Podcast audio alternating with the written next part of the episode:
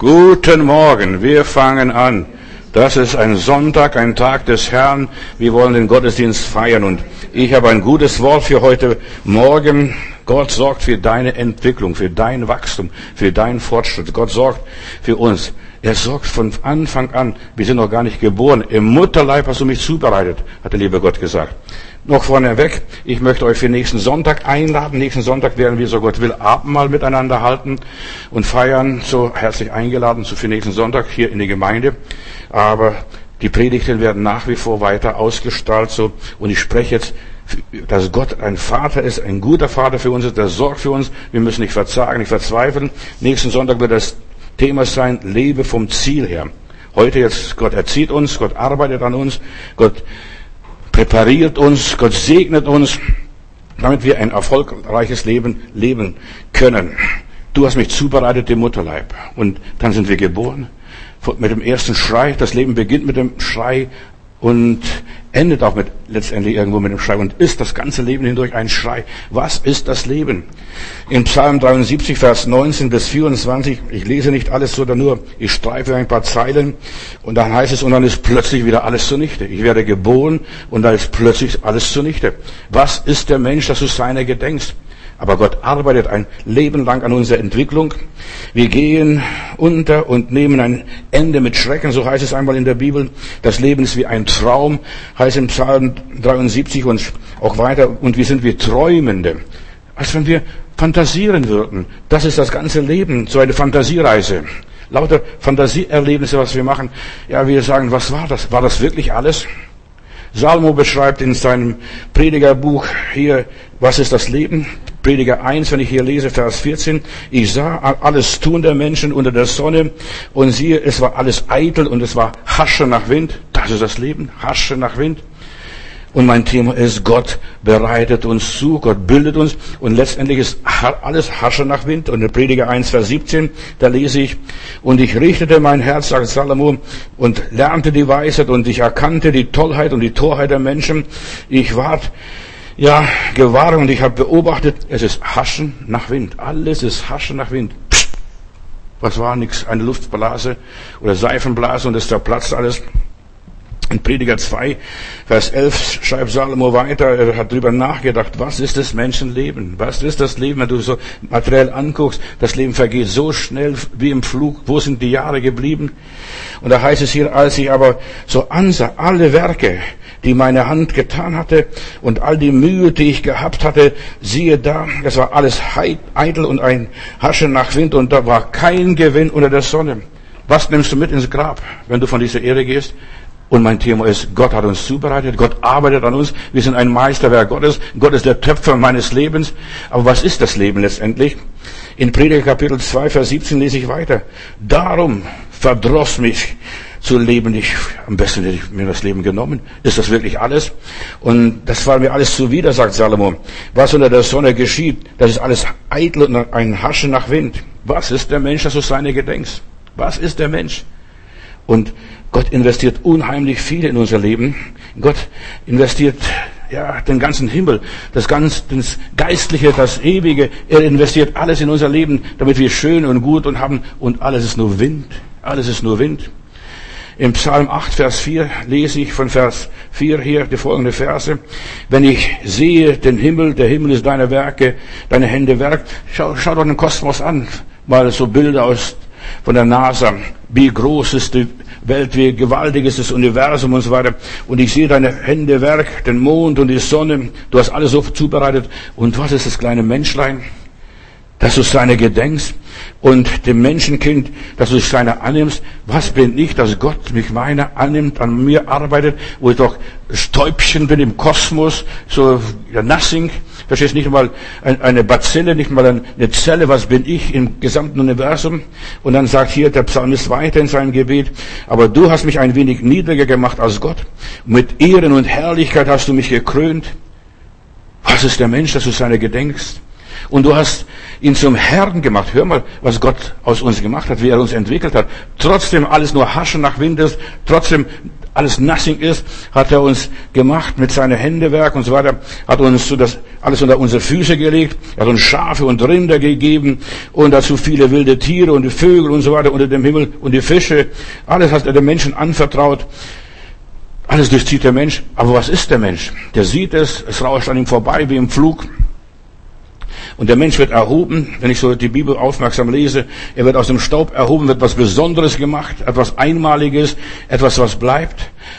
Für was denn? Für, für die Vergänglichkeit, für was sind wir geschaffen letztendlich? Und der Psalmist hier im Psalm 73 lese ich hier weiter, sagt, und dennoch bleibe ich an dir, Herr, denn du hältst mich bei meiner rechten Hand, du leitest mich nach deinem Rat und du nimmst mich dann am Schluss in Ehren an. Was ist der Mensch? Diese Frage will ich einfach, dass es bei uns einbrennt. Was bin ich? Was, was sind wir überhaupt? Was ist meine Familie? Was ist unsere Gesellschaft? Was ist Deutschland? Was ist, was sind die anderen Völker? Was ist die ganze Welt? Wir sind ein Entwicklungsprojekt Gottes. Wir sind eine große Baustelle Gottes, des Allmächtigen. Gott arbeitet hier. Ja, er will dich und mich zu seinem Ebenbild machen. Wir sind ein Projekt Gottes. Was ist der Mensch? Du bist der Spiegel deiner selbst. Letzte, letzte Liebe zum Menschen wieder zurückkommen. Du bist geschaffen, dass du ein Ebenbild Gottes wirst, dass du etwas Einmaliges wirst, dass du etwas Besonderes wirst und erkenne dich Gott in dir. Erkenne Gott in dir. Er arbeitet an mir. Er ist der Töpfer. Er modelliert mich. Er gestaltet mich. Aber was ist der Mensch?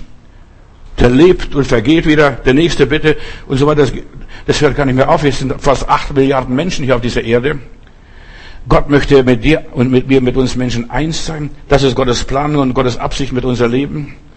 Und je mehr du dir bewusst wirst, dass Gott in dir lebt, und dazu sind wir da, dass wir dieses Bewusstsein erlangen, Gott, Christus, Heiliger Geist, die Trinität Gottes, die ist in mir. Was ist der Mensch? Der ist nur Dreck, Entschuldigung, der ist nur Staub, ein Klumpen Lehm, hat nur die Mineralien dieser Welt ein Stück in sich verarbeitet. Ein Säugetier ist es, wenn du äußerlich betrachtest, nicht mehr und nicht weniger. Du bist nicht besser wie eine Ratte. Das, das ist das Leben, das ist der Mensch. Was ist der Mensch, dass du seine gedenkst? Und Gottes größter Wunsch ist, eins mit dir zu werden.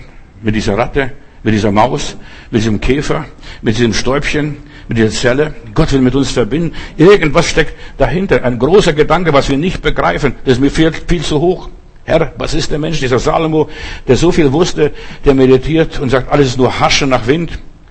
Wir sind geschaffen, um Gottes Ähnlichkeit zu erreichen. Und das hat der Teufel genau gewusst, als er im Garten Eden Adam und Eva ansprach. Wisst ihr nicht? Gott hat gesagt, ihr sollt wie er sein und er will es verhindern mit allen Mitteln, dass, er, dass ihr ja nicht werdet wie er. Und deshalb hat er verboten, euch von dieser Frucht zu essen. Wenn ihr von dieser Frucht isst, euch werden die Augen aufgehen und ihr werdet merken, ihr seid wie Gott, ihr seid göttlich. Der Teufel hat versucht, den Menschen aufzuklären und zu sagen, was ist der Mensch? Letztendlich zuerst mal von äußeren her ist nur Hasche nach Wind. Und jetzt will ich ein paar Wahrheiten sagen. Du bist kein Engel. Gott ist auch kein Engel. Verstehst du? Erschreck bitte nicht. Engel sind geschaffene Geister, geschaffene Wesen, nicht mehr und nicht weniger. Und du, wenn du in die Ewigkeit gehst, Du wirst kein Engel. Manche Leute sagen ja, er ist ein Engel geworden, der verstorben ist jetzt bei Gott ein Engel. Nein, wir sind keine Engel und wir werden nie ein Engel sein und ich will niemals ein Engel werden, in aller Liebe. Ebenso, ja, der Heilige Geist ist kein Engel und Jesus ist auch kein Engel. Und eine Wolke nahm ihn weg und er war am Thron Gottes zu Rechten der Majestät. Und die Engel sind das nicht. Engel sind dienstbare Geister. Nicht mehr und nicht weniger. Der Teufel ist nichts weiter. Und jetzt pass auf, was ich dir sag. Und der Teufel ist nichts weiter wie ein geschaffener Engel, ein Geist, der, der sollte unter dir sein. Und der Teufel ist auf diese Erde geworfen. Er ist der Fürst dieser Welt, dieser Erde. Das ist er noch. Er regiert diese Welt durch seinen Geist, durch seinen Einfluss, durch seine, ja, Manipulationen, was er da macht. Sollte Gott gesagt haben, ihr sollt göttlich werden. Er wollte so sein wie Gott und dann hat er seine Autorität verloren und wurde hier ein abtrünniger Engel und er wird nach Offenbarung 20, Vers 10 in die Hölle geworfen. Und sein ganzer Anhang, seine ganzen Mitarbeiter, seine Engel sind gefallene Wesen. Ein Drittel der Engelwelt hat er mit sich gerissen. Wir haben etwas, was die Engel nicht haben. Soll ich sagen, was die Engel nicht haben? Wir haben Blut. Jesus hat Blut gehabt in sich sein Blut ist geflossen. Ja, Engel haben kein Blut, sie sind nur Geisteswesen, so, ja, äh, Flattergeister. Das sind nicht mehr und nicht weniger, das sind die Engel. Wir haben Blut und wir haben durch das Blut Jesu Christi Zugang zu Gottes Blut, zu Gottes Familie. Und das Leben ist im Blut, so steht es in der Bibel. Das Leben ist im Blut und die Engel haben kein Blut und sie haben auch kein Leben, nur nebenbei. In 1. Johannes 1, Vers 7, da heißt es, durch das Blut Jesu Christi sind wir gereinigt von aller Ungerechtigkeit, von aller Weltlichkeit, von aller Verderbtheit. Engel können nicht dort sein, wo wir eines Tages sein werden. Wir haben eine ganz hohe Berufung, Geschwister. Und deshalb, wir sollen alles dran setzen, alle Register ziehen. Ich will dorthin sein, wo Jesus ist. So wie Jesus sich gesetzt hat zu Rechten der Majestät Gottes, dorthin sollen wir auch kommen. Die Bibel sagt, dass die Engel sogar gelöste zu schauen, dort sein zu wollen. Sie wollen das erreichen, was wir erreichen durch, erreichen durch Jesus Christus. Das werden sie nie und nimmer erreichen in aller Liebe. Weißt du, heutzutage wird so viel Geschäft in der Esoterik mit Engeln gemacht. Da werden Engel aus Porzellan verkauft, Engel, was weiß ich, irgendwelcher Form. Da denken, ja, du bist ein Engel. Ich bin kein Engel und ich werde auch kein Engel werden. Ich bin ein Bengel. In aller Liebe. Das bin ich. Und da bin ich so frei. Und Gott hat mich aus, aus mir etwas Besonderes gemacht. Ich bin ein Ebenbild seiner Majestät. Gott arbeitet an unserer Entwicklung. Engel haben diesen Wunsch, also mal zu sehen, wie werden die erlösend sein, wie werden sie singen, wie werden sie tanzen, wie werden sie jubilieren, wie werden sie rufen, heilig, heilig, heilig ist der Herr Zebaut. Und unten diese ganzen Engel, Milliarden von Engeln, die schwirren. Und sie sagen, wie die das geschafft haben. Und der Teufel neidisch und eifersüchtig sein. Von ferne wird er sehen, das hat der Matutis geschafft. Durch die ganze Trübsalzeit, durch die ganzen Schwierigkeiten ist er hindurchgegangen, hat Glauben gehalten, hat die Treue zu Gott gehalten. Ja, wir werden, wir sind das Objekt, das Anschauungsobjekt für, den, für die Engelwelt, für die gefallene Engelwelt. Gott hat dich geschaffen und dich so angelegt, dass du ein Ebenbild Gottes wirst. Halleluja. Bedenk deine große Berufung. Du bist Ebenbild Gottes. Dazu bist du erwählt. Du bist nicht erwählt, dass du als Hans Wurst durch diese Welt läufst, dass du auf alle vier krabbelst, dass du irgendwelche Engel anrufst. Jesus sagt, ich habe nicht nötig, Engel anzurufen. Ich könnte sechs Millionen Engel anrufen und anfordern. Weißt du, wie viel das sind? 36.000 Engel hätte anfordern können. Aber der hat es nicht gemacht. Er sagte, ich brauche das nicht. Und ein Engel kam vorbei und stärkte ihn. Was das alles gewesen ist, das lasse ich dahingestellt. Eine Predigt für sich selbst. Ich weiß schon, was das gewesen ist. Aber ich habe nicht die Zeit dazu zu sagen. Und weiß, da nehme ich einen anderen Tag dazu, eine andere Möglichkeit. Du bist geplant, darauf angelegt und darauf angedacht und vorgesehen, in deiner Berufung ein Ebenbild Gottes zu sein. Gott arbeitet an dir, dass du ein göttliches Image hast, und das ist unser Ziel, das Ziel unseres Glaubens und das, das Ziel der Errettung unserer Seele. Ich werde bei Jesus sein und ich werde kein Engel sein in der Ewigkeit. Ich werde bei Jesus sein, ich werde mit Jesus auf dem Thron sitzen und ich werde die Welt regieren. Engel sind dienstbare Geister, Engel regieren nichts. Engel müssen nur ausführen. Die müssen am Grashalm stehen und nur so im Koran steht und den Grashalm hochziehen, dass das wächst ein bisschen. Verstehst? Das ist ein Engel. Jesus kam auf diese Erde, um uns Menschen wieder in den Stand zurückzuversetzen. Das, was der Mensch vor dem Sündenfall hatte. Denk drüber nach. Das ist unser Auftrag. Das ist ein, was Adam hätte sein sollen, hätte werden sollen, wenn er Gott treu gewesen wäre, wenn er durchgehalten hätte und gesagt, nein, rutsch mit dem Puckel runter, ich werde von dieser Frucht die nicht einmal angucken und die nicht einmal anrühren. Aber weißt du, aber das Problem ist, die Eva hat es aus zweiter Hand gewusst von dieser Frucht. Er hat nicht, die Eva hat nicht gewusst aus erster Hand, du sollst nicht essen. Sie war nicht dabei, sie ist ja die zweite Garnitur gewesen. Aber der Adam hat gesagt, nein, das werde ich nicht tun. Aber natürlich, er wollte seine Eva nicht verlieren und er ist mitgehangen, mitgefangen. Das ist das Ergebnis. Und jetzt will Jesus uns erlösen. Jesus ist der neue Adam nach dem Bild Gottes, ohne Sünde. Und was ist ohne Sünde? Er war ohne Rebellion gegen Gott. Sünde ist Rebellion gegen Gott. Nicht nur das Ziel verfehlen nach dem griechischen Denken, sondern nach dem hebräischen Denken äh, Rebellion gegen Gott. Und Jesus hat gesagt, Vater, dein Wille geschehe, dein Plan gehe in Erfüllung. Ich werde nicht rebellieren gegen das Kreuz. Und ich habe das Kreuz erwählt und ich werde zum Kreuz gehen und ich werde den Weg hier vollenden und vollbringen. Jesus war die Vorlage Gottes für unser Leben, was wir sein sollen, diese Schablone, das Muster, dieser Prototyp. Und nach diesem Original, nach diesem Muster, nach diesem Modell, da müssen wir gestaltet werden, so wie Jesus sein. Und dann wirst du kein Engel werden, sondern du wirst Sohn und Tochter Gottes werden. Und das ist unsere Berufung, Söhne und Töchter des Allmächtigen zu werden und nicht nur Engelchen. Verstehst du? Ja, der Teufel möchte nur Engelchen machen. Aber Gott will, dass wir seine Söhne und Töchter sind, dass wir mit Christus regieren. Das ist das Idealbild Gottes. Das ist seine Vorstellung. Dass wir mit Christus regieren, mit Christus die Welt beherrschen und die Welt, ja, bestimmen. Und alles andere, und jetzt hör mir gut zu, alles andere, was nicht Jesus ist, dieses Modell, diese Schablone, dieser Prototyp, das Original, das Idealbild Gottes, das ist vom Teufel. Alles, was nicht Jesus ist, und es ist so leicht zu merken, dass das ist so eine Faustregel. Alles, was nicht Jesus ist, was nicht von Jesus ist, was nicht zu Jesus hinbringt, was Jesus nicht verherrlicht, ist vom Teufel. Da muss er gar nicht die Bibel fragen, da muss er nicht lange beten, was ist der Wille Gottes. Es ist ganz einfach, was nicht Jesus ist, das ist vom Teufel. Wenn du Jesus begriffen hast und wenn wir begriff, Jesus begriffen haben, dann sind wir erfüllt von dieser unerschütterlichen Wahrheit, von dieser Lebenskraft, von diesem Lebenselement. Wir sind bestimmt wie was Großes, Könige und Priester und Propheten zu sein. Das ist unsere Bestimmung. Wir haben das Leben richtig begriffen, wenn wir wissen, Jesus in mir, Christus in mir, die Hoffnung auf Herrlichkeit, nicht nur ein Engelchen zu sein, in aller Liebe. Was hat Gott mit dir und mit mir vor? Begreife die göttliche Weisheit. Wenn wir Christus begriffen haben, haben wir das ganze Wissen des Universums begriffen. Er ist der Grund der Schöpfung und er ist der Anfänger und Vollender unseres Glaubens. So wie du damals in die Schule gegangen bist, verstehst du? Stell mal vor, du gehst in die Schule und der Lehrer hat zu mir gesagt, Johannes, du lernst nicht für die Schule, sondern du lernst für dein Leben. Und das war, das war, was ich begriffen habe. Als ich das verstanden habe, habe ich ganz anders angefangen zu lernen, ganz anders mein Leben auszurichten. Du bist in der Schule gewesen, nach sieben, acht Jahre, zehn Jahre, je nachdem, wie lange du in der Schule gewesen bist. Du hast lesen gelernt, du hast schreiben gelernt, du hast rechnen gelernt, du hast verschiedene Künste gelernt. Kunst kommt vom Können, so Handfertigkeiten und dergleichen. Du hast dich orientieren gelernt.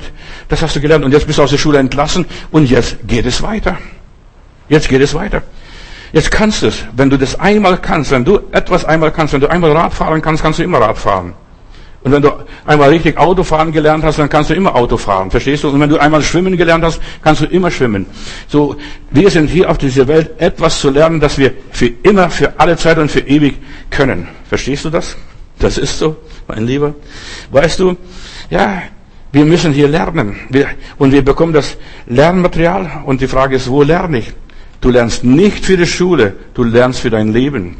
Wo stehst du? Wo findest du dein Lehrmaterial? Eigentlich, wir sind, wenn wir dann nachher weitergehen aufs Gymnasium oder höhere Schule, da lernen wir nichts mehr besonders. Da können wir schon lesen, da können wir schon schreiben, da können wir schon rechnen, da können wir schon malen, was weiß ich, da können wir schon alles. Jetzt frage ich mich, wo kriege ich das Material her? Wo kann ich mich verbessern? Wo kann ich mich qualifizieren? Wo kann ich mich veredeln?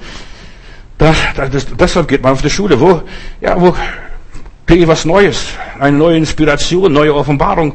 Und so geht das Leben weiter. Du kommst jetzt aus der Schule, du bist Christ geworden, du hast dich bekehrt, das ABC gelernt und jetzt geht's weiter mit dir. Und jetzt weißt du, wo kriegst du dein Lebenslernmaterial hier? Dann erweiterst du dort deinen Horizont auf der Uni oder wo auch immer auf der Bibelschule, ich weiß es nicht, in der Gemeinde, in den Predigten, du erweiterst deinen Horizont, deine DNA kannst du plötzlich lesen. Nicht nur, dass du die Bibel lesen kannst oder dass du irgendwie ein paar heilige Schriften lesen kannst, nein, du kannst de, deine DNA, deine Bestimmung, dein Lebensprogramm kannst du lesen. Das hat Gott von mir gewollt. Pastor, dein Wille geschehe. Ja, Du kannst dein Lebensbuch lesen. Und jeder hat sein Lebensbuch. Die meisten Leute haben es nicht begriffen. Die denken, mein Name muss nur im Buch des Lebens stehen. Das ist viel zu billig und viel zu primitiv. Ich habe einen extra großen Ordner für mich im Himmel. Und da ist meine ganze Geschichte aufgeschrieben, was vor Grundlegung der Welt hat Gott mich schon geplant. Und dann holt er den Aktenordner raus und dann sagt er, das und das und das muss noch passieren in deinem Leben. Du kannst noch nicht zu mir kommen. Ich wäre vielleicht schon längst im Himmel und wäre gerne im Himmel, aber ich kann noch nicht kommen. Du musst noch das und das tun. Du musst das und das noch predigen. Du musst das und das noch den Leuten zeigen und beibringen und sie inspirieren. Gott will deine Bildung. Gott arbeitet an unserer Entwicklung. Das ist mein Thema. Gott will deine Intelligenz erweitern, deinen Horizont erweitern. Er sorgt dafür, dass du es bekommst. Erschrickt nicht, was ich jetzt sage. Ich möchte Gottes Wort predigen und ich möchte dir zeigen, wie Gott an dir arbeitet. Wenn Gott nicht an dir arbeitet, bleibst du ein Affe, ein Tier, ein Vieh, ein Rindvieh. Ja, in aller Liebe. Du wirst nicht weiterkommen. Deshalb kommen die ganzen Leute, die an Evolution glauben, ja, wir haben uns aus dem, aus dem Affen entwickelt. Wir haben unser Gehirn nicht erweitert, wir haben unseren Horizont nicht erweitert. Der Mensch ist das, was er ist, nur nebenbei. Und wir lernen, wir lernen für, die, für das Leben. In 1. Mose Kapitel 2, Vers 7, Gott der Herr machte den Menschen und blies ihm den, den lebendigen Odem ein in seine Nase und also war der Mensch eine lebendige Seele. Vorher war er auch ein Rindvieh. Ja, irgendwo da im Paradies rumgestampft und Gott hat schnell einen geschafft, ge, gepackt und ge, angepustet, seinen Geist gegeben und der Mensch wurde eine lebendige Seele. Ein Mensch ohne den Heiligen Geist ist nicht besser wie ein Tier. Ist nicht besser wie ein Tier, lebt wie ein Tier, benimmt sich wie ein Tier, reagiert wie ein Tier. Der hat keine Entwicklung durchgemacht. Erst der Odem des Herrn macht uns zum qualifizierten Menschen. Nicht der studierte Mensch und nicht der gebildete Mensch, sondern der vom Heiligen Geist inspirierte Mensch, der die Offenbarung hat, der diese Vision hat. Das ist erst der Mensch, wie Gott es haben wollte. Der unendliche Gott arbeitet an unserer Entwicklung und zwar von Anfang an. Da hat es dich noch gar nicht gegeben. Da warst du irgendwo bei Gott im Himmel.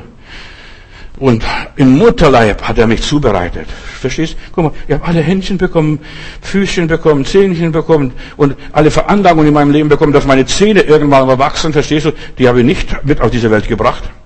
Ich habe Zähne erst später entdeckt. Und die ersten Zähne sind ausgefallen und die zweiten sind nachgewachsen. Und denk drüber nach, über Zähne könnte ich auch eine Predigt halten. Ja, Gott, ja, Gott hat alles wohlweislich geordnet, damit wir die richtige Speise essen, damit wir richtig zubeißen und nicht nur Milchzähne, verstehst du irgendwas da haben. Gott ist um dein Leben sehr besorgt, er hat dich fein, säuberlich, detailliert zubereitet. Wir sind Gottes Sorgenkinder. Euer himmlischer Vater sorgt für euch. Macht euch keine Gedanken. Es wird kommen, was kommen muss. Du musst für deine Ausbildung nicht sorgen. Du kommst in die Schule und der Lehrer bereitet das Material vor. Der Lehrer, der redet, der trägt vor und sagt, Johannes, komm mal an die Tafel und schreib mal das nochmals nach, wiederhole es. Und wir lernen durch Wiederholung, durch Wiederholung, durch ständige, permanente Wiederholung. Und wir lernen durch Fehler, was auch immer ist. Ich komme nachher noch darauf, darauf zu sprechen. Er will aus dir und mir was machen, sogar was Großes. Er hat uns bestimmt, neben ihm am Thron zu sitzen. Er will mit dir Geschichte schreiben und eine Geschichte machen. Hörst du mir? Weltgeschichte, Heilsgeschichte, Ewigkeitsgeschichte will er mit jedem Einzelnen von uns machen. Das, was wir hier machen, ist nur klimperles Zeug. Kasperle Sache. Verstehst du? Hier ist nichts was Besonderes, was wir machen. Wir bereiten uns für unsere großen Aufgaben dort in der Ewigkeit. Was ist der Mensch? Was ist sein Leben? Was sind 80 Jahre? Was sind 120 Jahre? Was ist das? In Indien oder irgendwo da unten in Asien habe ich gehört, dass jemand 140 geworden und verstehst, hat sie Geburtstag gefeiert. Und, und diese Person war noch ziemlich fit. Diese Bilder gingen durch die Presse, durch die Welt, gingen, die war noch fit. Versteht? Aber was ist, wenn du selbst 140 Jahre alt wirst? Was ist das Leben? Gott ist der große Entwickler unseres Lebens und Gott will unser Leben und das Werk, was er bei uns angefangen vollenden. Halleluja, Gott will vollenden. Er will etwas aus dir machen. Nicht, dass du als Baby bist, als Analphabet durch die Welt rennst und geistlos bist. Nein, Gott will, dass wir voll heiligen Geistes sind, dass wir ein vollendetes Leben haben. Der Mensch kommt als ein unvollendetes Wesen auf diese Welt, jeder Einzelne. Ich war auch unvollendet, konnte weder laufen, konnte nicht stehen, äh, konnte nicht sprechen. Ich konnte gar nichts. Ich war richtig blöd, als ich hier auf diese Welt kam. Ich konnte gar nichts. Ich weiß nicht, wie es bei dir war, aber ja, ich musste gepflegt werden, ich musste gewickelt werden. Ja, und das ist der Lauf des, des Menschen. Alles nur Haschen nach Wind gewesen. Aber was war das alles? Gott hat an uns gearbeitet und hat versucht, an unser Leben zu gestalten. Hier auf der Erde sind wir unfertig und wir werden so lange unfertig sein, solange wir hier auf diesem Planeten spazieren. Wir sind unvollendete Wesen, jeder Einzelne. Denk nicht, dass du, selbst wenn du ein großer Sportler bist und Rekorde vollbringst und super Leistungen bringst, dass du was Besonderes bist. Nee. Andere haben uns auch schon vollbracht. Verstehst du? Und das ist nichts Besonderes. Sogar Hochstabspringer. Jetzt habe ich neulich von einem Hochstabspringer gelesen, äh, der ist umgekommen, hat sich Genick gebrochen, er ist nur über den Bach gesprungen. Verstehst du? Was nützt denn Hochspringen, wenn man über den Bach springt und sich das Genick bricht und stirbt? Ja, das Leben ist so, geht so schnell vorbei. Und hier, erst wenn mein Leben hier endet, bin ich vollendet. Und das kannst du mit 17 sein, das kannst du mit 70 sein. Ich weiß nicht, wann du vollendet bist. Wann ist dein Leben aus der Perspektive Gottes vollendet? Wann bist du vollendet? Wann kriegst du dein Diplom und kannst sagen, jetzt kannst du nach Hause gehen, jetzt kannst du zu mir kommen, jetzt ja, bist du willkommen bei mir in den Himmel. Wann bist du vollendet? Denk drüber nach. Hier auf Erden, ja, wir sind in der Erdenschule, Erdenleben und wir verlassen die Schule mit einer Grundausbildung. Die meisten sollten das tun, wenigstens. Viele waren es nur in der Baumschule. Ja, und manche haben nicht einmal Hauptabschluss, Hauptschulabschluss und dergleichen. Ja, sind ohne Abschluss. Aber die Schule, viele verlassen die Schule viel zu früh. Viele, viele steigen viel zu früh aus dem Leben aus, aus, bringen sich um, beenden ihr Leben, bringen ihr Leben auf falsche Bahnen. Das hat Gott vielleicht gar nicht gewollt, dass aus ihnen das wird. Andere machen weiter mit dem Studium bis zum Meister und Doktor, was weiß ich alles, und werden Professoren, bringen Hochleistungen. Das liegt an jedem Einzelnen, was aus einem wird. Johannes, du lernst für das Leben, hat mir mein Lehrer gesagt. Und Bruder, Schwester, du lernst für deine Ewigkeit. Du lernst für den Himmel. Ja, es liegt an jedem Einzelnen. Nicht, es liegt nicht an dem Lehrer, wie du aus der Schule kommst, oder an der Schule. Es liegt an dir, wie du gelernt hast. Warst du fleißig, warst du eifrig? Ich habe zu meinem Vater mal gesagt, Papa, weißt du, ich, mir reicht's, wenn ich rechnen, lesen und schreiben kann. Aber der hat gesagt, du musst noch Musik lernen, du musst das noch lernen, du musst das lernen. Ich habe gesagt, Papa, das brauche ich gar nicht im Leben. Und vieles, was ich gelernt habe, habe ich nie gebraucht, brauche ich bis heute nicht. Algebra, höhere Mathematik, was weiß ich, das, das habe ich bis heute noch nicht gebraucht, verstehst du? Aber, aber du musst alles lernen, alles durchnehmen, alles mal passieren. Oder viele andere Sachen. Also ich, ich habe so viel Zeit verschwendet mit Lernen. Sachen, die ich gar nicht brauche. Ich weiß nicht, wie es dir geht, aber ist es so. Aber vieles konnte ich gebrauchen. Da muss ich lernen, raussortieren, was brauchst du jetzt wirklich, um dein Leben zu gestalten. Wofür lernst du? Denk drüber nach. Und da, erst wenn du mit der Schule fertig bist, beginnt der Ernst des Lebens. Dann kommst du raus. Da merke ich, ach, es war damals so schön, in der Schule zu gehen. Mama und Papa hat dich versorgt und das war so prima. Und jetzt musst du alles selber machen. Und, und das Interessante ist, bei meiner Frau war das dann so, dann hat sie ständig ihre Mutter angerufen, Mama, wie kochst du das? Kannst du mir das Rezept verraten? Und so weiter. Wie hast du das gemacht? Knödel oder was auch immer gewesen sei. Weißt du, dann fragt man die Alten, wie habt ihr das gemacht? Man erinnert sich an früher, wie war das früher? Man sehen sich an das früher. Und solange der Mensch hier ist, er wird ein Lerner sein, ein Studierender sein, forschet genau. Und die Leute in Berea waren edler als die in Achaia in Griechenland da unten. Die waren edler, die prüften, ob er sich so verhält. Stimmt das auch? Und ich habe diese Tage gesagt, du sollst prüfen. Du sollst nicht alles schlucken und glauben, sondern du sollst prüfen, ist das was für mich? Kann ich das irgendwo in meinem Leben gebrauchen? In Hebräer Kapitel 12, Vers 2 heißt, wir sollen von Jesus lernen, lasst uns wegschauen und lasst uns aufsehen auf Jesus, den Anfänger und Vollender unseres Glaubens. Gott arbeitet an uns. Und wir sollten lernen, lernen aus unseren Fehlern. Da lernt man am allermeisten aus den Fehlern anderer.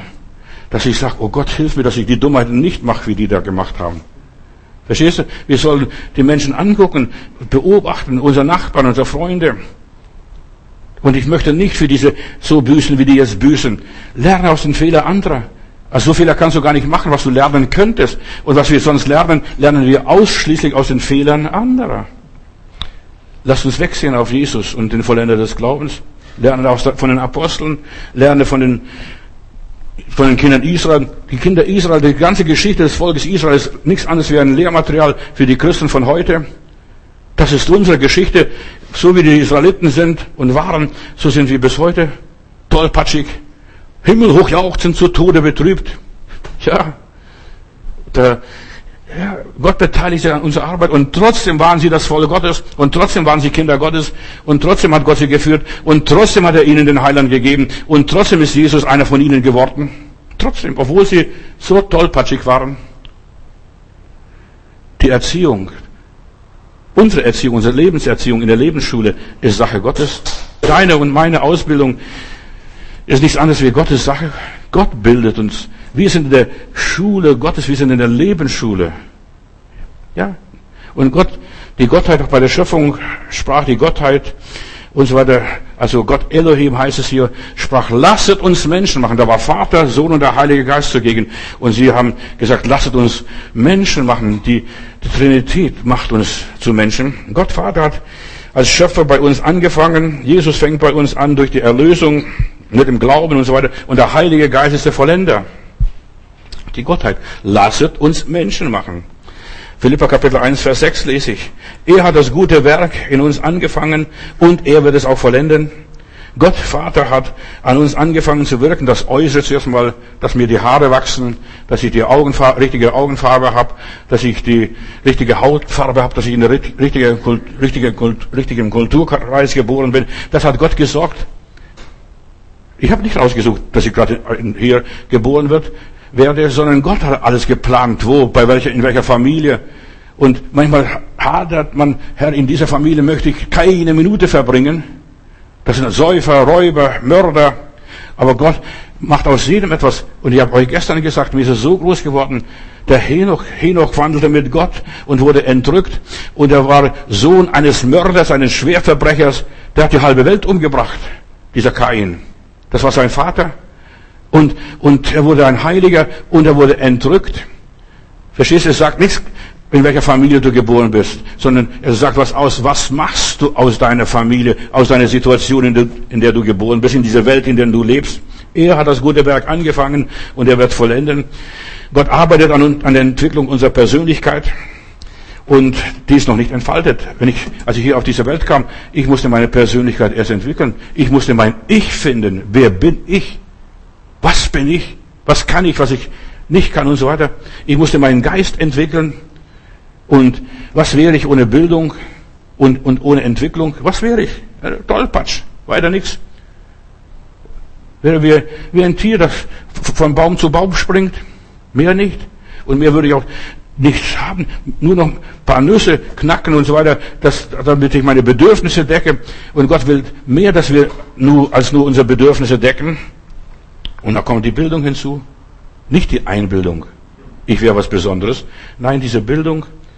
Gott will unser Wissen erweitern, unseren Horizont erweitern, unsere Fähigkeiten. Und du kannst jede Fähigkeit entwickeln, wenn du sie steigerst, wenn du daran arbeitest, dran bleibst. Gott will, dass unsere Gaben entwickelt werden. Und jeder Mensch hat Gaben. Da kommen neue Aufgaben und da gibt es auch neue Gaben wieder dazu. Für jede Aufgabe gibt es eine Gabe.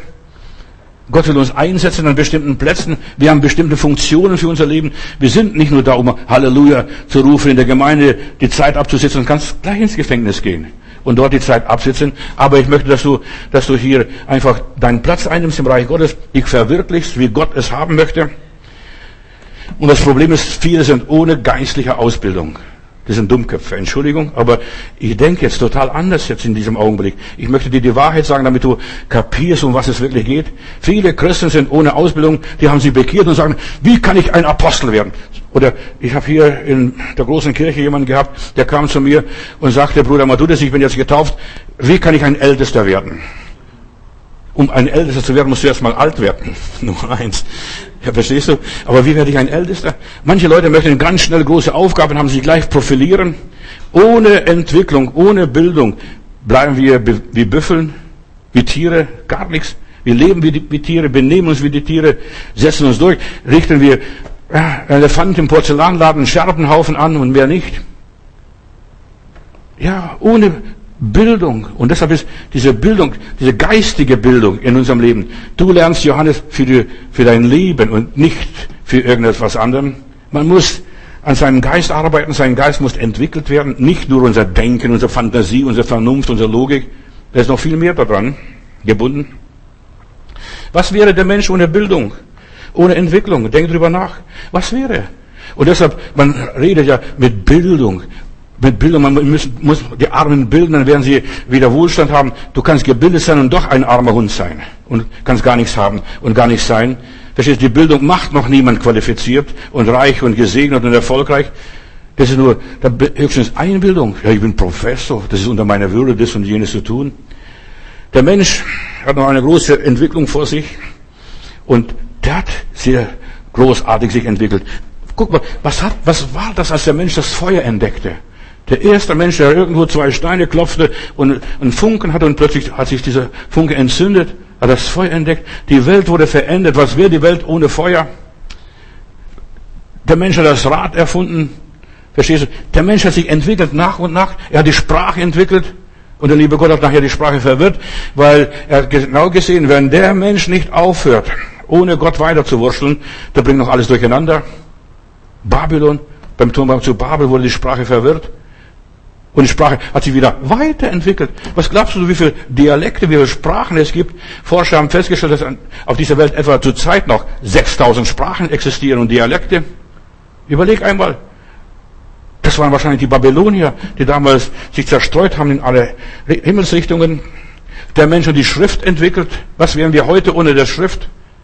Und was wärst du heute, wenn du nicht lesen und schreiben könntest? Und ein Alphabet wärst? Überleg einmal. Der Mensch hat sich die Naturgesetze zunutze gemacht. Das ist was, was die Bildung ist, was auch im Geistlichen zu übertragen. Ja, du musst es finden. Du musst das Feuer entdecken, das Feuer des Heiligen Geistes. Du musst das Rad entdecken. Weißt du, es, wie das richtig funktioniert. Das rotiert, wenn Gott in unserem Leben wirkt. Du musst die Sprache entdecken. Nicht nur in Menschenzungen reden, sondern auch in Engelszungen reden. Verstehst du, nicht nur lallen, sondern übernatürliches Reden, was die Sprache wirklich ist. Nicht nur etwas erzählen, etwas vortragen, etwas referieren. Die Sprache ist ein Geheimnis. Ja, und jedes Mal hat der Mensch einen Schub gegeben seiner Entwicklung und jetzt fliegt er sogar zum Mond und wieder zurück und wird demnächst wahrscheinlich zum Mars noch fliegen. Und du sagst ja, das werden sie nie schaffen. Doch, was der Mensch sich vornimmt, das wird er ausführen, wenn sie alle zusammenstehen, wenn sie einmütig sind, wenn sie an einem Ziel arbeiten, was der Mensch unternimmt. Und deshalb Einmütigkeit ist sehr wichtig. Gott arbeitet, deshalb bringt uns zusammen. Du kannst was, ich kann was, die können was, wir können alle was.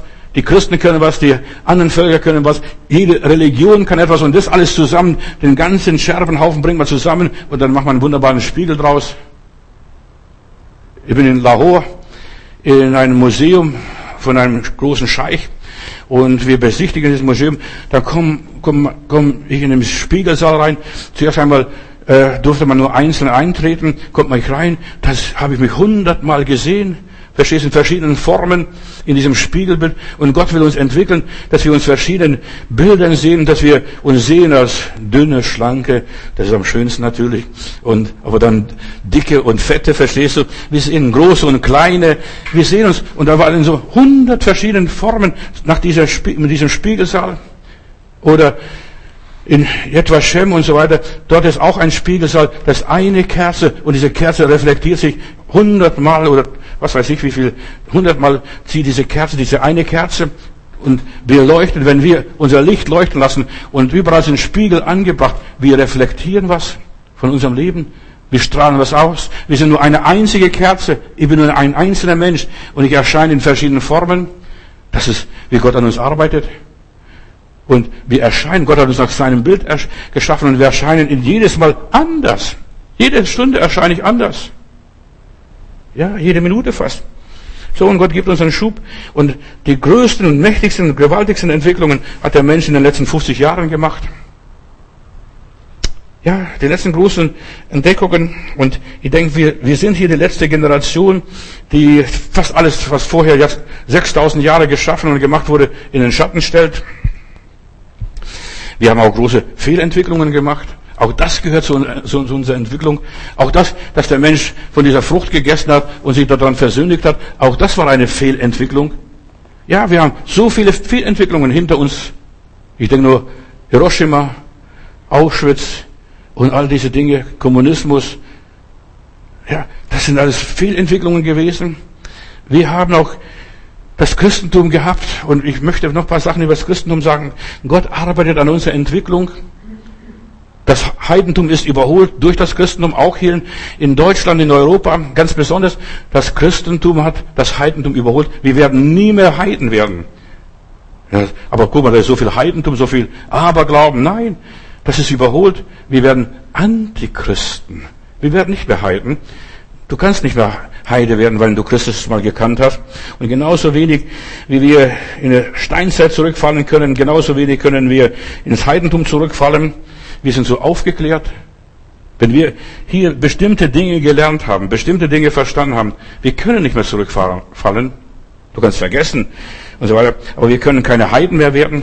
Wir können höchstens Antichristen werden. Und ich möchte ein paar Gedanken über Antichristen sagen, weil wir ständig den Antichristen irgendwo suchen, verstehst du, der die Welt regiert. Die Welt ist voller Antichristen, hier in Deutschland. Da wimmelt es nur von Antichristen. Die Christen sollen Söhne und Töchter Gottes werden, die sollen sich nach oben entwickeln. Wer sich abwärts entwickelt, der wird ein Antichrist. Der wird gegen Christus. Und du kannst nur ein Anti werden, wenn du vorher was gekannt hast. Du musst zuerst mal pro gewesen sein. Du musst für etwas gewesen sein. Wer ist der Antichrist? 2. Johannes Kapitel 1, Vers 4, da heißt es, wer nicht glaubt, dass Jesus im Fleisch gekommen ist und dass Jesus in unser Leben gekommen ist, der ist ein Antichrist. Wer nicht glaubt, dass Jesus im Fleisch gekommen ist, bei dem ist Jesus nur eine Theorie. Und wie viele theoretische Christen haben wir? Die, alle Namenschristen, die nur getauft und gefirmt sind und so weiter, die nicht weiter im Glauben gemacht haben, die sind, die werden zu Antichristen. Antichristen können nur Christen werden und niemals Moslems, Buddhisten, Hindus, Kommunisten oder Atheisten. Nur Christen können Antichristen werden. Erschrecklich, was ich sage, aber das, so ist es.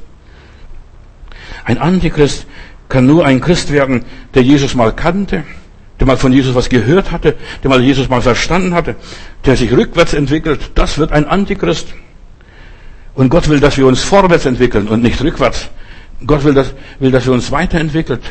Nur ein ehemaliger Christ kann sich zum Antichristen entwickeln, in aller Liebe. Wenn du vorher, ja, auf der Seite Gottes standst, Gott geweiht warst und dann all das über den Haufen wirfst und sagst, ich pfeif drauf, auf alles, verzichte drauf, ich gehe meinen Weg, ich setze meinen Dickkopf durch und trotz des besseren Wissens gerade handeln. In der Bibel heißt es, wer da weiß, Gutes zu tun und tut es nicht, dem wird es zur Sünde wenn ich das Gute, das ich erkannt habe, nicht tue, werde ich zum Antichristen. So leicht geht es, so einfach. Gegen Christus, gegen sein Wort, gegen seine Lehre, gegen seine Wahrheit. So, du bist genau das Gegenteil von dem, was Jesus gesagt hat. Das ist Antichristentum. Du arbeitest anstatt für Jesus gegen Jesus. Alle lauen, abgefallenen Christen in aller Liebe, alle religiösen und dergleichen, ja, die nicht mehr richtig mit Jesus mitziehen, die sind unwillkürlich Antichristen. Bruder Matthäus, was sagst du? Ja, ich muss die Wahrheit sagen. Sonst kapieren die Leute nicht. Ich wünsche niemand diese Entwicklung nach rückwärts, dass du ein Antichrist wirst. Im Gegenteil, ich bete und arbeite und setze alles in Bewegung, dass du gerade in der positiven Richtung gehst, dass du pro Christ wirst. Halleluja. Für Christus, für den Heiland. Aber viele merken es nicht. Weißt du, dieses Abdriften geht so leicht dieses Verlieren, dieses Erkalten in der Liebe, im Feuer Gottes, dass das Rad sich nicht mehr dreht. Verstehst du, dass, dass wir das Rad wieder vernachlässigen und nicht mehr das Rad einsetzen, wozu es geschaffen worden ist? Vorwärtsentwicklung, diese Anti-Haltung. Ja, wir wollen nicht, dass dieser über uns herrsche. Das hat der Mensch gesagt. Der, der Mensch ist Antichrist geworden von dem ersten Augenblick, als er sagte, wir wollen nicht, dass dieser über uns herrsche. Das ist Anti. Wir wollen nicht, nicht mehr auf ihn hören. Viele tun's so fromm. Ja, der Heiland hat's mir gesagt, aber die tun nicht, was er gesagt hat. Und wir sind erst erfolgreich und erst gesegnet, wenn wir das tun, was er gesagt hat. Viele gehorchen ihm nicht. Gestern war das Thema Gehorsam. Gehorsam zahlt sich aus, Ungehorsam nicht. Entweder bist du für Christus oder du bist gegen Christus. Zwei Möglichkeiten hast du. Anstatt förderst du das Werk Jesu oder du zerstörst das Werk Jesu. Du kannst nicht zwei Sachen machen. Du kannst nicht das eine wie das andere. Wer nicht sammelt, der zerstreut, sagt Jesus. Und wer nicht für mich ist, der ist gegen mich. An Jesus scheiden sich die Geister. Auch der Heilige Geist. Oh, so viele sind fromm. Ja, ich habe den Heiligen Geist. Weißt du, wenn du wirklich den Heiligen Geist hast, dann wirst du Jesus verherrlichen. Aber die meisten Leute tun es nicht. Die, Leute, die Leute wollen Anbetung, nein, die wollen Unterhaltung oft vielmehr und nicht die Wahrheit. Die Wahrheit ist, Jesus soll verherrlicht werden, nicht ich, nicht der Pastor, nicht die Musik, nicht die Atmosphäre, nicht äh, die Stimmung. Ja, es geht um die Verherrlichung Jesu. Er wird kommen und mich verherrlichen, der Heilige Geist. Das ist an der Entwicklung, sollen wir arbeiten. Ich bin so traurig über die Christenheit. Verstehst du? Ich bin sehr, wirklich sehr traurig. Die entwickeln sich in der anderen Richtung. Die unterhalten sich, erbauen sich gegenseitig. Aber das Reich Gottes wird nicht gefördert. Man sucht nicht die Einheit im Glauben. Man sucht nicht die Einheit im Geist. Viele sind sich eingebildet. Ja, sie reden vom Heiligen Geist. Aber der Heilige Geist hat nichts in ihrem Leben zu sagen, zu melden. Wir wollen nicht, dass dieser über uns herrsche. Man wird sehr schnell Antichrist. Sogar der, Du sagst, ja Bruder Madu, das gibt's nicht. Das glaube ich nie und nimmer. Doch, ein Apostel wird innerhalb von ein paar Sekunden ein Antichrist. Ich denke nur an Petrus. Du bist Sohn des lebendigen Gottes. Und Jesus sagt, der Fleisch und Blut haben sie nicht offenbart, sondern der Geist meines Vaters. Und ein paar Minuten später klärt der Herr Jesus vom Kreuz was, dass er bald sterben wird, dass er gekreuzigt wird. Und was sagt dieser liebe Petrus? Herr, das widerfahre dir nicht. Und der Herr Jesus im Handumdrehen sagt, Satan hinter mir. Der Teufel hat ihn geritten. Weißt du, Antichristen werden wir, indem wir dem Kreuz ausweichen, mit dem Kreuz nichts zu tun haben wollen, das Kreuz uns fremd ist, befremdend. Ich will nicht leiden, ich will nicht Probleme haben, aber Jesus sagt, das ist mein Weg. Satan hinter mir, so schnell. Und Petrus hat sich gleich anschließend sich selbst verflucht. Ich kenne diesen Menschen nicht statt dass Jesus verherrlicht und so weiter. Drei Jahre tippelt der Mann mit Jesus und er kennt diesen Mann nicht. Das kleine Mädchen hat ihn erkannt. Du warst auch betrieben. So schnell wird man zum Antichristen. Leute, macht uns nichts, lass uns nichts vormachen und lass uns nicht Religion spielen. Man muss nur sagen, Herr, das widerfahre dir nicht oder das widerfahre mir nicht. Herr, ich möchte nicht krank werden. Wer will schon krank werden? Keiner von uns, ich nicht. Wer will arm werden? Wer will schwach werden? Wer will als Versager dastehen? Wer will unten durch? Ich nicht. Herr, das widerfahrt dir nicht. Weißt du, wie oft verweigern wir dem lieben Gott seinen Plan, sein, seine Arbeit an uns. Herr, das widerfahre mir nicht. Bitte, Herr, du meisterst so stark hier, du klopfst da so viel weg, da bleibt von mir nichts mehr übrig. Ja, ich weiß es. Wir haben eine Freiversammlung in Stuttgart auf dem Schlossplatz und vor uns wurde so ein Kloss hingestellt und da hat ein Steinmess oder Künstler gearbeitet. Er sollte eine Statue für, die steht heute noch am Schlossplatz äh, in Stuttgart und hat rumgemeißelt und die Leute, die da zusahen, die sagten ihm, hören Sie doch auf, da bleibt von diesem Stein bald nichts mehr übrig. Der sagte, doch, ich habe einen Plan. Und er hat aber kein Stück Papier gehabt. Er hat einen Plan in seinem Kopf gehabt, in seinem Herzen.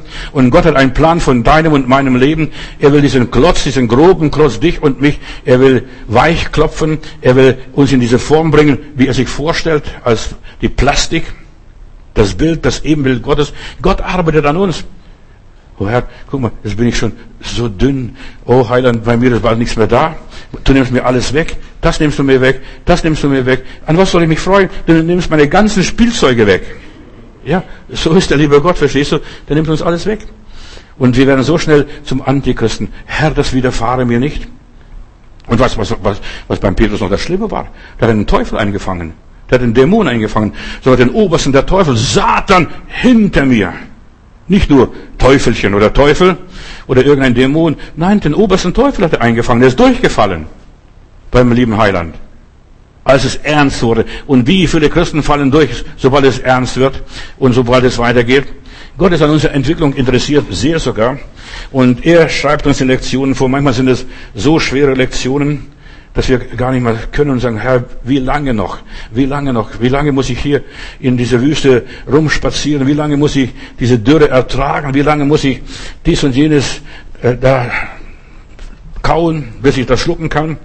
Weißt du, oft Gott geht Wege, schwere Wege mit uns und gibt uns unlösbare Aufgaben. Und ich bin Gott dankbar für die unlösbaren Aufgaben. Warum? Hier, das sind meine Herausforderungen. Hier wachse ich, hier entwickle ich mich weiter. Ich muss euch ehrlich sagen, Gottes Wege sind schwere Wege. Ob du es glaubst oder nicht, lass es dahingestellt. Das wirst du schon noch frühzeitig erfahren in deinem Leben, wenn es mal ernst wird. Das wird mir nicht passieren. Doch, gerade die Leute, die gesagt haben, dies und jenes, was bei dem und jenem passiert ist, da wo wir andere gerichtet haben, das passiert uns, da müssen wir durch die Hölle durch. Das widerfahre mir nicht. Gott, was mutest du mir zu? Du bist unfair. Gott ist der Töpfer. Halleluja. Er macht Gefäße für seinen Geist. Er macht Gefäße zu Ehre und Gefäße zu Unehren. Er macht es, ist, ist er. Und der Geist ist es, was wertvoll macht. Nicht das Äußere. Wir schauen immer das auf das Äußere, wie der Mensch ist. Ob der Hornbrille trägt oder ob er äh, so gestaltet ist, so kreiert ist, so angezogen ist oder was auch immer. Wir gucken immer nach dem Äußeren. Gott sieht das Herz an und den Geist, der in diesem Herzen drin wohnt. Er ist der Töpfer. Er, wir sind der Ton. Wie entwickelt uns der Herr? Ganz schnell will ich noch ein paar Gedanken mit euch teilen. Und Jesus lehrt uns in der Praxis zuerst mal. In der Praxis werden wir zubereitet. Im Alltag. Zu Hause. Deshalb hat er die meisten Leute, die er befreit hat, geht nach Hause, hat er ihnen gesagt. Dort könnt ihr was lernen. Dort könnt ihr euch entwickeln. Ihr müsst nicht in meine Nachfolge kommen. Zu Hause lernst du normalerweise nicht auf die Bibelschule, sondern zu Hause, nicht in der Gemeinde. Zu Hause lernst du. In der Gemeinde erbaut man sich, in der Gemeinde freut man sich, in der Gemeinde klatscht man in die Hände, in der Gemeinde jubelt man. Aber zu Hause wird dann der Jubel ausgelebt. Und dann, wie benehme ich mich zu Hause? Durch praktische Anwendung hat er gelehrt. Learning by doing. Und er bringt Menschen in Situationen, so ist, wie Gott uns gestaltet, wie er an uns arbeitet, wie er uns formt. Und Jesus lehrt durch Herausforderungen. Er schickt uns in die Welt. Auch das ist doch so schön. Heiland schickt mich in die Gemeinde, schickt mich in den Tempel. Nein, er sagt, geht hin in alle Welt. Verstehst du? Das ist nicht nur, dass wir Missionare werden für alle Welt. Nein, wir sollen in diese Welt hinausgehen. Dort spielt sich das Leben ab. Er schickt uns in die Stürme. Lasst uns ins Boot steigen, wir fahren rüber auf die andere Seite und dann kommt ein großer Orkan. Jesus lehrt seine Jünger, indem er, ja, nachdem er drei Tage gepredigt hat und die Leute hungrig sind, dann sagt er, gebt ihr ihnen zu essen. Aber wir haben nur ein paar Brötchen, wir haben nur ein paar, zwei, dreihundert Denare in der Kasse, wir haben nicht mehr, wir können nicht kaufen. Und wo gibt es hier den nächsten Bäcker oder Imbissbude oder McDonald's oder Döner? Wo gibt es hier? Ja, Herr, was sollen wir machen? Gebt ihr ihnen zu essen? Geschwister, und das sind unsere Herausforderungen, wie wir lernen, im Glauben zu wandeln, nicht nur im Schauen, nicht nur im Fühlen, im Glauben. Gebt ihr ihnen zu essen? Jesus testet seine Jünger, ihre Reaktion. Und jetzt müssen wir, und jetzt müssen die Brüder dort ihren Glauben umsetzen und einsetzen. Und da kommt ein kleiner Junge. Meister, wir haben nur fünf Brötchen und zwei Fischlein. Und dann nimmt der Herr Jesus, bricht es, teilt es und Tausende werden satt. Wenn wir entwickeln uns, wenn wir uns ihm zur Verfügung stellen, wie dieser kleine Bub. Geschwister, dieser Bub ist eine Predigt für sich selbst. Der hat sich zur Verfügung gestellt. Ich habe nur fünf Brötchen, fünf Sinne, fünf, ja, ich sehe, ich höre, ich rieche, ich schmecke. Nur die Sinne, er hat seine Sinne eingesetzt, bildlich gesprochen. Setzt deine Sinne ein zur Ehre Gottes. Und du wirst merken, wenn der Heiland diese Dinge vermehrt und multipliziert, da wird was draus. Jesus zeigt, was passiert, wenn wir uns sich ihm zur Verfügung stellen. Ja, es zeigt, was passiert, wenn wir das wenige, das wenige, was ich habe, einsetzen zu seiner Ehre. Was ist das für so viele?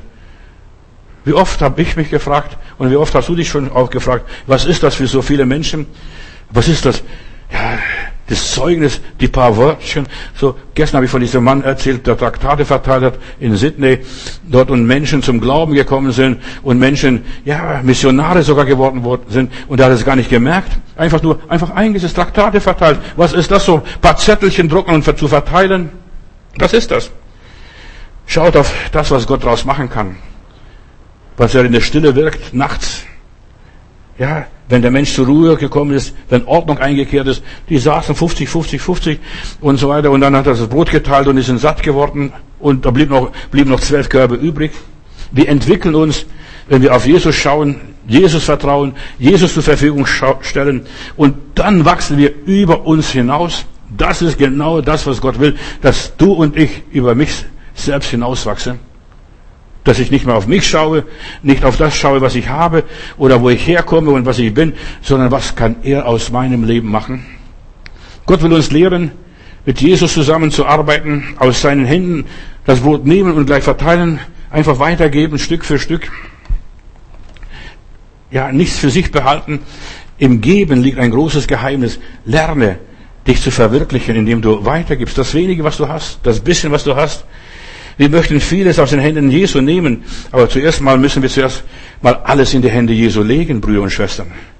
Vorher passiert nichts. Ja, Herr, gib mir das, gib mir das. Aber der Herr sagt, Freund, gib du mal was. Gib meine, deine Gesundheit mir. Gib mir deine Zeit her. Gib mir deine, ja, deine Fähigkeiten her, das Wissen, was du hast. Gib mal her. Und dann werde ich das Wunder in deinem Leben bewirken. Gott muss zuerst einmal in seiner Hand etwas haben, damit er was tun kann. Gott kann nichts gebrauchen, was er nicht in seiner Hand hat obwohl er Gott ist, obwohl er Herr ist, obwohl er alles hat, seines Gold und Silber. Verstehst du, aber der will zuerst mal was in der Hand haben von dir und mir. Ich werde nie vergessen, ein Heilungsevangelist aus dem Rheinland, der war mal bei uns in der Gemeinde und da kamen Leute nach vorne zum Gebet. Und dann fragt er, so wie, der war auch ein bisschen so ein Original wie Billy Smith, dann fragt er, was hast du mitgebracht? Da hat zuerst mal bedeppert geguckt, dieser Mann, der die Heilung haben wollte, was hast du mitgebracht? äh, ja, hm, was bist du vom Beruf? Dann hat er gesagt, ich bin Weinbauer. Und dann sagt er, bring mir morgen eine Weinflasche und dann werde ich für dich beten und dich segnen und dich heilen. Und tatsächlich, erst nachdem er am nächsten Tag die Weinflasche ihm gebracht hat, hat er ihn gesegnet und geheilt und er wurde geheilt. Und da hat er eine Predigt gehalten, dieser, dieser Evangelist. Gott kann nur segnen, wenn wir zuerst ihm etwas geben. Wir wollen immer gerne nehmen. Herr, gib, Herr, gib, Herr, gib, Herr, hilf, Herr, steh bei. Nein, Gott hat schon alles gegeben durch seinen Sohn Jesus Christus. Und jetzt wollen wir ein Stück von uns geben. In der Bibel heißt es, wenn du zum Priester gehst und vom Priester was willst, komm nicht mit leeren Händen zu ihm. In, in aller Liebe. Gott braucht einen Anlass, deinen Zehnten, damit er deine Finanzen segnen kann. Er braucht einen Anstoß. Er braucht einen Einstieg in deinem Leben, wo er eingreifen kann und wo er was machen kann. Er braucht einen Ansatz, einen Ansatzpunkt, eine, eine, An, ja, eine Stelle, wo er was bewirken kann. Und wir müssen diese Stelle zeigen. Ja, hier genau da solltest du mich segnen und mir begegnen. Wir lernen von Jesus am meisten. Jetzt pass auf. Wir werden hier bei Gott in der Entwicklung genommen. Wir sind in diesem Entwicklungsstadion und Gott entwickelt es an uns. Er nimmt uns aus dem Verkehr raus, aus der Masse, befreit uns von der Masse. Plötzlich, ja, keiner will mit dir mehr was zu tun haben, keiner sitzt neben dir, keiner redet mehr mit dir, keiner ruft dich mehr an. Du sagst, wo sind die ganzen lieben Geschwister? Ja, Gott nimmt dich auf die Seite, damit du allein mit Jesus sein kannst, damit dich niemand stört. Viele verstehen das nicht. Die sagen ja, Einsamkeit. Ich dachte, ich komme in der Gemeinde, das Volk Gottes um mich herum. Nein, Gott will dich entwickeln in der Einsamkeit. Früher, heute geht's automatisch, weißt du, per Computer, digital. Aber früher musste man in der Dunkelkammer die Bilder entwickeln. In der Dunkelkammer, mit, die Alten kennen das vielleicht noch, diese Dunkelkammer, aber die Jungen wissen es nicht mehr, dass es früher mal eine Dunkelkammer gab. Und wir werden in der Dunkelkammer, in der Finsternis, in der Einsamkeit, in der Verborgenheit entwickelt. Das ist, wie Gott an uns arbeitet. Wir werden von anderen Leuten verlassen und plötzlich arbeitet Gott an dir. Dann hast du Zeit, mit Gott zu reden. Wir werden entwickelt. Ja, wenn du mit Jesus unterwegs bist und ich sagt, Mutter Therese hat einmal gesagt, der ist ein bisschen schwierig, unser, mein Jesus. Der ist kompliziert. Weißt du, da kommst du in Krisen, kommst du in Stürme, wirst du verdächtigt, wirst du falsch und schief angeguckt, was auch immer. Aber dort entdecken wir, was wirklich das Leben ist Du lernst für dein Leben, nicht für Jesus. Und du lernst auch nicht für den Heiligen Geist. Du lernst für Jesus, Bruder und Schwester. Und dort entdecken wir, ja, in der Krise, im Sturm, da verzagten wir. Hör doch den Petrus zu. Meister, siehst nicht, wie verderben wir mittendrin im Sturm? Und dann staunst du, wenn der aufsteht, seine Hände hochhebt und sagt, Wind, sei still. Wer ist das? Dem Wind und Wetter gehorcht. Wir lernen, während wir leben, während wir arbeiten, während wir richtig leben, die meisten leben falsch, tun das Verkehrte, genau das Gegenteil. Ja, wir lernen, während wir was unternehmen, von nichts kommt nichts. Zuerst musst du was bringen, was unternehmen, was bewegen, dich selbst bewegen mal, mal aktiv werden, so auf die Menschen zugehen. Du kannst nur ein Segen sein, wenn du auf die Menschen zugehst. Es nützt nichts, wenn du für ihn betest. Ich bete auch manchmal so, Herr, segne da die Frau, die die Tasche so schwer trägt. Verstehst du? Und, ja, und das, das wirkt vielleicht auch ein bisschen, verstehst du? Aber das ist nicht das, was Gott von mir will. Verstehst du? Nur in Gedanken, dass wir in Gedanken was sind. Nein, Gott will, dass wir in der Realität was unternehmen. Geh auf die Menschen zu.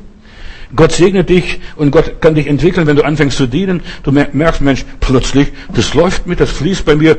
Ich kann das. das, obwohl ich das gar nicht gelernt habe. Und wir entdecken plötzlich, wenn wir anfangen zu arbeiten, zu dienen für Gott, wenn wir anfangen zu geben, plötzlich wird es flüssig, plötzlich läuft die Sache. Ja, das Leben ist die größte Schule. Gott lehrt und entwickelt uns durch die Fehler, die wir dann machen, oder da werden wir korrigiert. Gott lehrt uns durch das Negative. Er lehrt uns durch das Mangel, durch, ja, wenn es plötzlich, da ist kein Geld, da was soll man machen? Gebt ihr ihnen zu essen. Macht was. Und wir sollen gerade in unserer Not handeln. Was wir in Notzeiten sehen, das werden wir mit Freuden ernten. Wie lehrt uns Gott? Ich habe auch eine große Lektion gelernt äh, in der Schule. Ich habe einen ganz tollen Aufsatz geschrieben. Und ich habe war dann Testprüfung. Ich schreibe, ich schreibe, ich schreibe. Fast ganzes Heft voll und gebe ab. Und dann kriege ich da, und alle meine Mitkollegen und Mitschüler haben mich beneidet. Bist du so schnell fertig? Hast du so viel gewusst? Ja, wirklich, ja, ich habe alles gewusst. Und dann kriege ich das Heft zurück, durchgestrichen mit roter Farbe, Thema verfehlt, ist drauf. Verstehst du? Und das hat mich fast umgehauen. Ich dachte, ich weiß so viel. Und plötzlich bin ich zerbrochen. Plötzlich habe ich mich geschämt von meinen Mitschülern. Alles Thema verfehlt. Weißt du, Gott lehrt uns durch Kritik. Aber die meisten Leute haben Angst vor Kritik. Also, tastet die Gesalbten des Herrn nicht an. Verstehst du? Und bilden sie groß da an, ein, das, als wenn sie gesalbt wäre, wäre. Nein, Gott lehrt uns durch Ablehnung. Gott lehrt uns, wenn uns, ja, was abgesagt wird, wenn wir verneint werden, wenn wir boykottiert werden. Da lehrt Gott, Gott uns am allermeisten. Du kriegst es nicht. Dann nimmst du einen neuen Anlauf und klappt's auch nicht. Nimmst noch einen Anlauf und klappt's auch nicht. Nimmst auch einen Anlauf. Ich habe in Heilbronn einen, einen für Ingenieur gehabt, ein tolles Studium gehabt, gut abgeschlossen, prima. Der hat über 150 Bewerbungsschreiben damals geschrieben. Überleg einmal, 150 Bewerbungsschreiben und, und keiner hat ihn so richtig angenommen. Und ich habe gesagt, Bruder, gib nicht auf. Und da lernst du am allermeisten. Wenn du ein Dickschädel wirst und nicht mehr aufgibst, und er hat eine Bewerbung nach der anderen geschrieben auch. Und er wurde dann angestellt bei Daimler später, hat eine tolle Anstellung bekommen. Aber 150 Bewerbungen schreiben, Bruder, Schwester. Ja, Gott lehrt uns, wenn wir übersehen werden, wenn uns was verweigert wird, wenn, man, wenn wir zurückgewiesen werden. Und wir müssen diese Dinge richtig jetzt annehmen, richtig gebrauchen. Ja, was habe ich falsch gemacht? Was ist mit meinem Leben verkehrt? Gott hat mich ein paar Sachen gelehrt, die ich weitergeben möchte. Nimm dich nicht so wichtig. Das ist, wie wir, wie wir bearbeitet werden. Nimm dich nicht so wichtig, du bist auch nur Mensch. Was ist der Mensch? Alles nur Hasche nach Wind. Da denkst Weltevangelisation, denkst dies, denkst jedes. Das ist alles nur Unsinn. Wir, wir tun nur das, was uns aufgetragen ist, was wir tun müssen. Sonst bleibt uns nichts anderes übrig. Vielleicht können wir da auch gar nichts anderes. Verstehst du? Ich habe oft gedacht, verstehst ich könnte vielleicht was anderes machen. Aber nein, das ist das, was, mach das, was dir vor die Hände kommt. Das packst an und das andere lass es stehen. Uns geht es um die Ewigkeit. Wir lernen für die Ewigkeit hier in dieser Welt. Gott erzieht uns und jetzt noch ganz schnell durch Verbote, nicht durch Gebote, durch Verbote. Die meisten Leute denken, Gott führt uns durch Gebote. Nein, vergiss es. Wie viele Gebotsschilder haben wir im Verkehr? Aber wir haben viel mehr äh, Verbotsschilder im Straßenverkehr als Gebotsschilder. Gott lehrt uns und Gott führt uns durch Verbotsschilder. Ja, der missgönnt mir. Und da kommt gleich der Teufel, der gönnt dir ja nichts.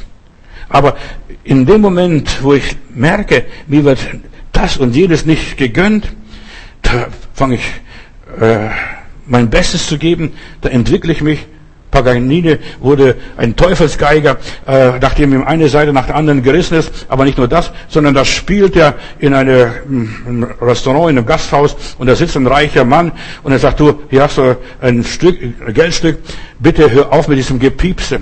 Dann, dann regt er sich auf und sagt, meine Musik ist ein Gepiepse, lieber Gott und was weiß ich da, was er da gesagt hat. Ich will nicht nur Gepiepse, ich möchte wirklich ein Top-Musiker sein. Und dann wurde er dieser große Geiger populär, verstehst du, wie auch immer, weil jemand ihn abgewiesen hat. Dein Gepiepse, was willst du mit deinem Gepiepse machen? Mit Verweigerung erreicht Gott bei dir mehr als mit ja, Segnungen und Zulassungen und so weiter. Mit Verweigerung? Nein, nichts für dich. Damit stimmt Gott die Seiten deines Lebens und, und du, du wirst vorbereitet für viel größere Segnungen. Gott lehrt uns genau durch das Gegenteil. Ja, da entwickelt er uns genau das Gegenteil. Ich habe so viel gebetet, so viel geglaubt, so viel gegeben, so viel getan und es ist genau das Gegenteil gekommen. Und ich lerne, dass es gar nicht auf mich ankommt, sondern auf seine Gnade, auf seine Kraft, auf seinen Heiligen Geist.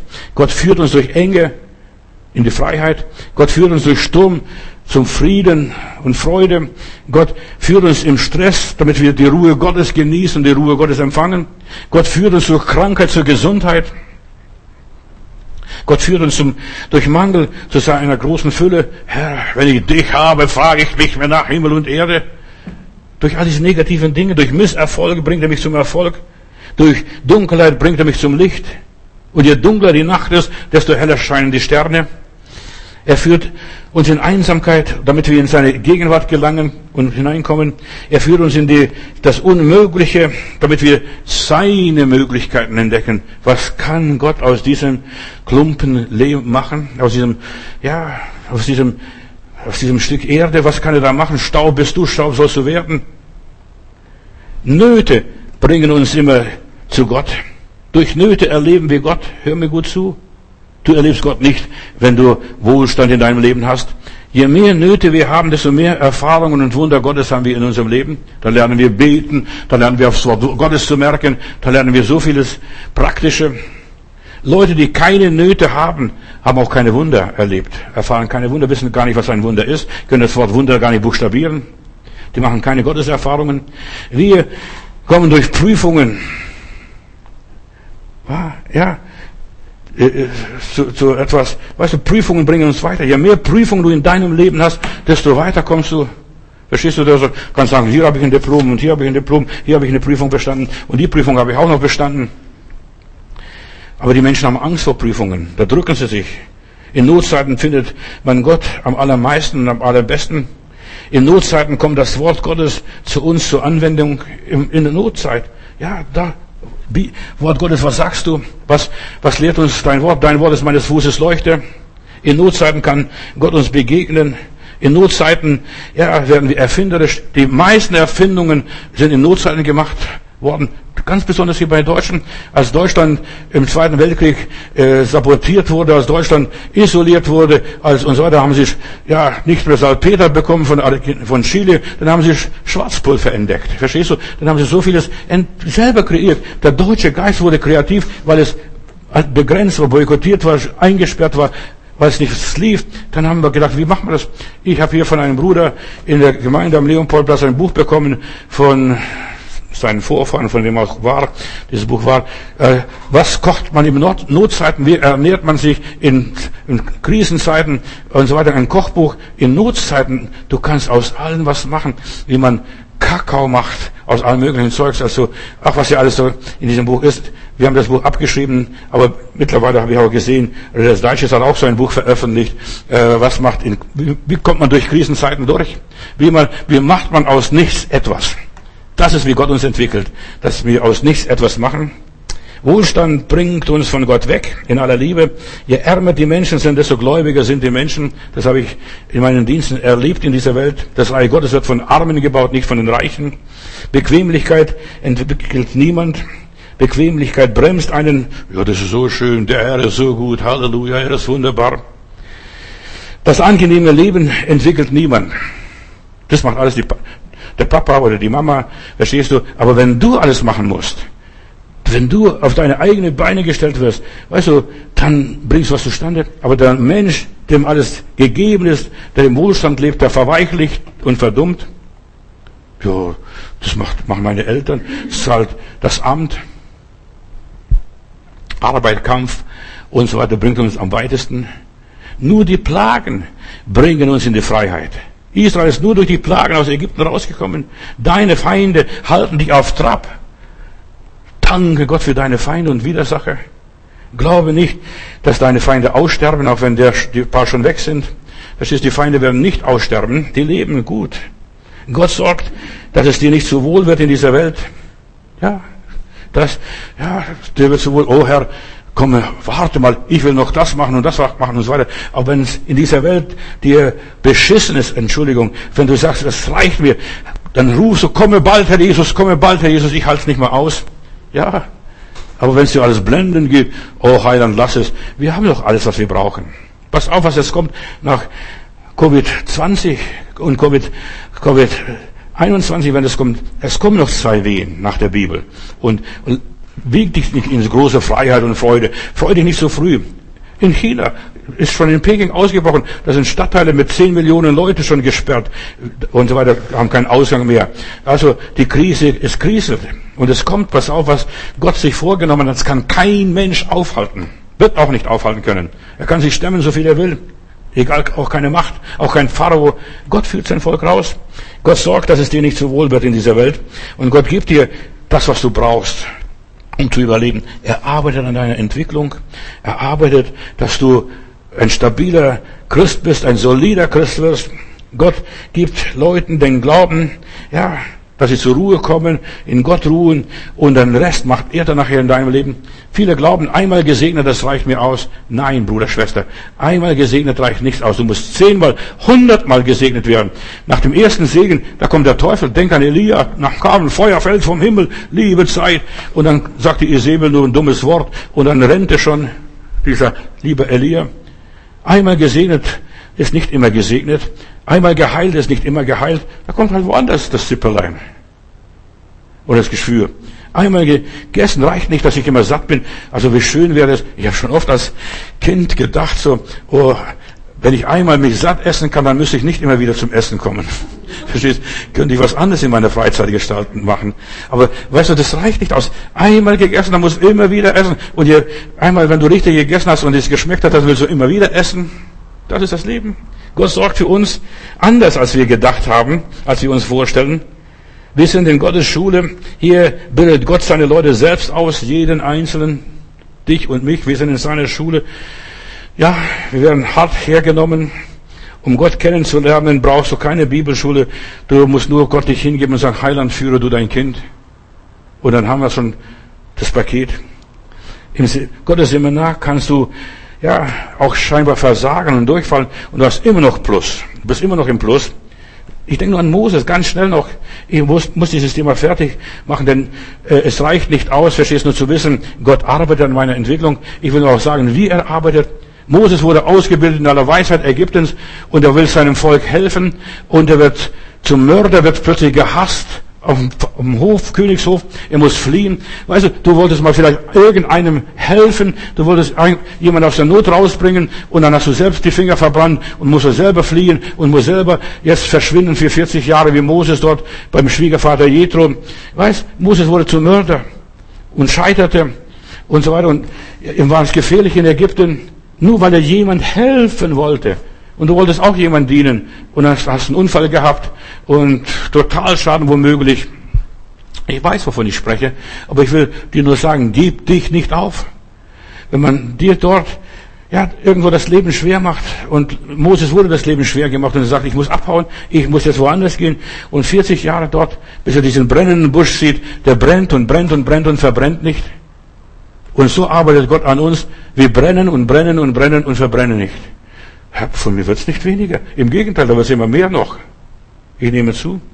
Die Jünger, lernen bei Jesus in der Nacht. Ja, wir haben die ganze Nacht gefischt und nichts gefangen. Dort lernt man durch Misserfolg die ganze Nacht gefischt.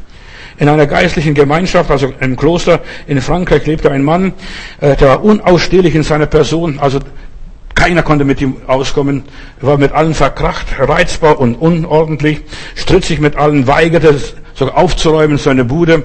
Er kam zu spät zur Gebetsstunde. Ach, die Leute haben sich, der, der hat nur Ärger gemacht, dieser gute Mann. Niemand kam mit ihm aus. Und nach vielen frustrierenden Monaten und so weiter dort im Kloster hat er beschlossen, ich werde, ja, das Kloster verlassen, denn die haben vorher einen Streich gespielt, ihn reingelegt und so weiter. Und er ist nach Paris gezogen. Dieser sagte, ich will nicht mehr in diesem Kloster zubringen, das reicht mir, die Leute spielen mir Streich. Natürlich, er war der Böseste von allen. Und der hat die Leute, wirklich die Leute, den Leuten die Hölle heiß gemacht dort unten. Aber was, was hat der Leiter, der Abt von diesem Kloster gemacht? Der ist nachgefahren, hat ihn aufgesucht und hat versucht, komm zurück, komm zurück wieder.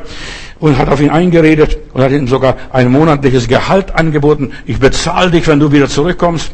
Die anderen dienten ja umsonst, aber jetzt wusste er, ja, jetzt kommt er zurück und er kriegt sogar noch Geld. Und als er Geld gehört hat, ist er gleich zurückgegangen und kommt zurück. Und die anderen Mitglieder der Ordensgemeinschaft waren darüber entsetzt und empört, als sie erfuhren, dass er noch Geld bekommt hier im Kloster. Verstehst du, dass der Abt ihn zurückgeholt hat und für seine Abwesenheit, Anwesenheit bezahlt wird in dieser Gemeinschaft. Und die Gemeinschaft geriet in Aufruhr. Und dann haben sie den Leiter zur Rede gestellt und der Leiter lachte nur. Der hat nur gespottet. Dann sagt, dieser Mann hier ist Hefe für das Brot. Dieser reizbare Mann, verstehst der euch ärgert, der euch stresst, der euch fix und fertig macht, das ist Hefe für euer Brot, für das Brot. Also aufgeht, verstehst du, wenn du dieses Bild von Brotbacken verstehst. Ohne ihn hier würdet ihr nie etwas über Ärger, Reiz, Geduld und Mitgefühl lernen. Das ist der Grund, warum ich den zurückgeholt habe. Darum habe ich ihn angeheuert und dafür bezahle ich ihn sogar. Ja. Und wir wundern uns manchmal über manche Leute, warum sind die da und immer noch da? Das sind Grobschmiede manchmal. Verstehst du? Und die hauen drauf und, und so weiter. Aber Gott bezahlt und belohnt sie damit, ja, damit wir was lernen. Geduld, Stille, Heiligkeit, Gerechtigkeit. Lieber Vater im Himmel, ich danke dir, dass du uns gute Gedanken gibst und gute Gedanken über unser Leben hast, dass du an unserer Entwicklung arbeitest. Du arbeitest an der Heilung unserer Beziehungen, ja, dass wir über uns selbst hinauswachsen, lieber Heiland. Und du gibst, fügst manchmal Extremsituationen in unserem Leben hinein und so weiter. Wir sind in der Eliteschule hier. Lieber Heiland, wir nehmen Fächer durch, die man sonst nirgendwo durchnimmt, sind Extremfächer. Aber dein Wort sagt, alle Dinge, die in unserem Leben passieren, dienen uns zum Besten. Ob wir das verstehen oder nicht, das ist egal. Herr, du schriebst das Drehbuch für mein und unser Leben.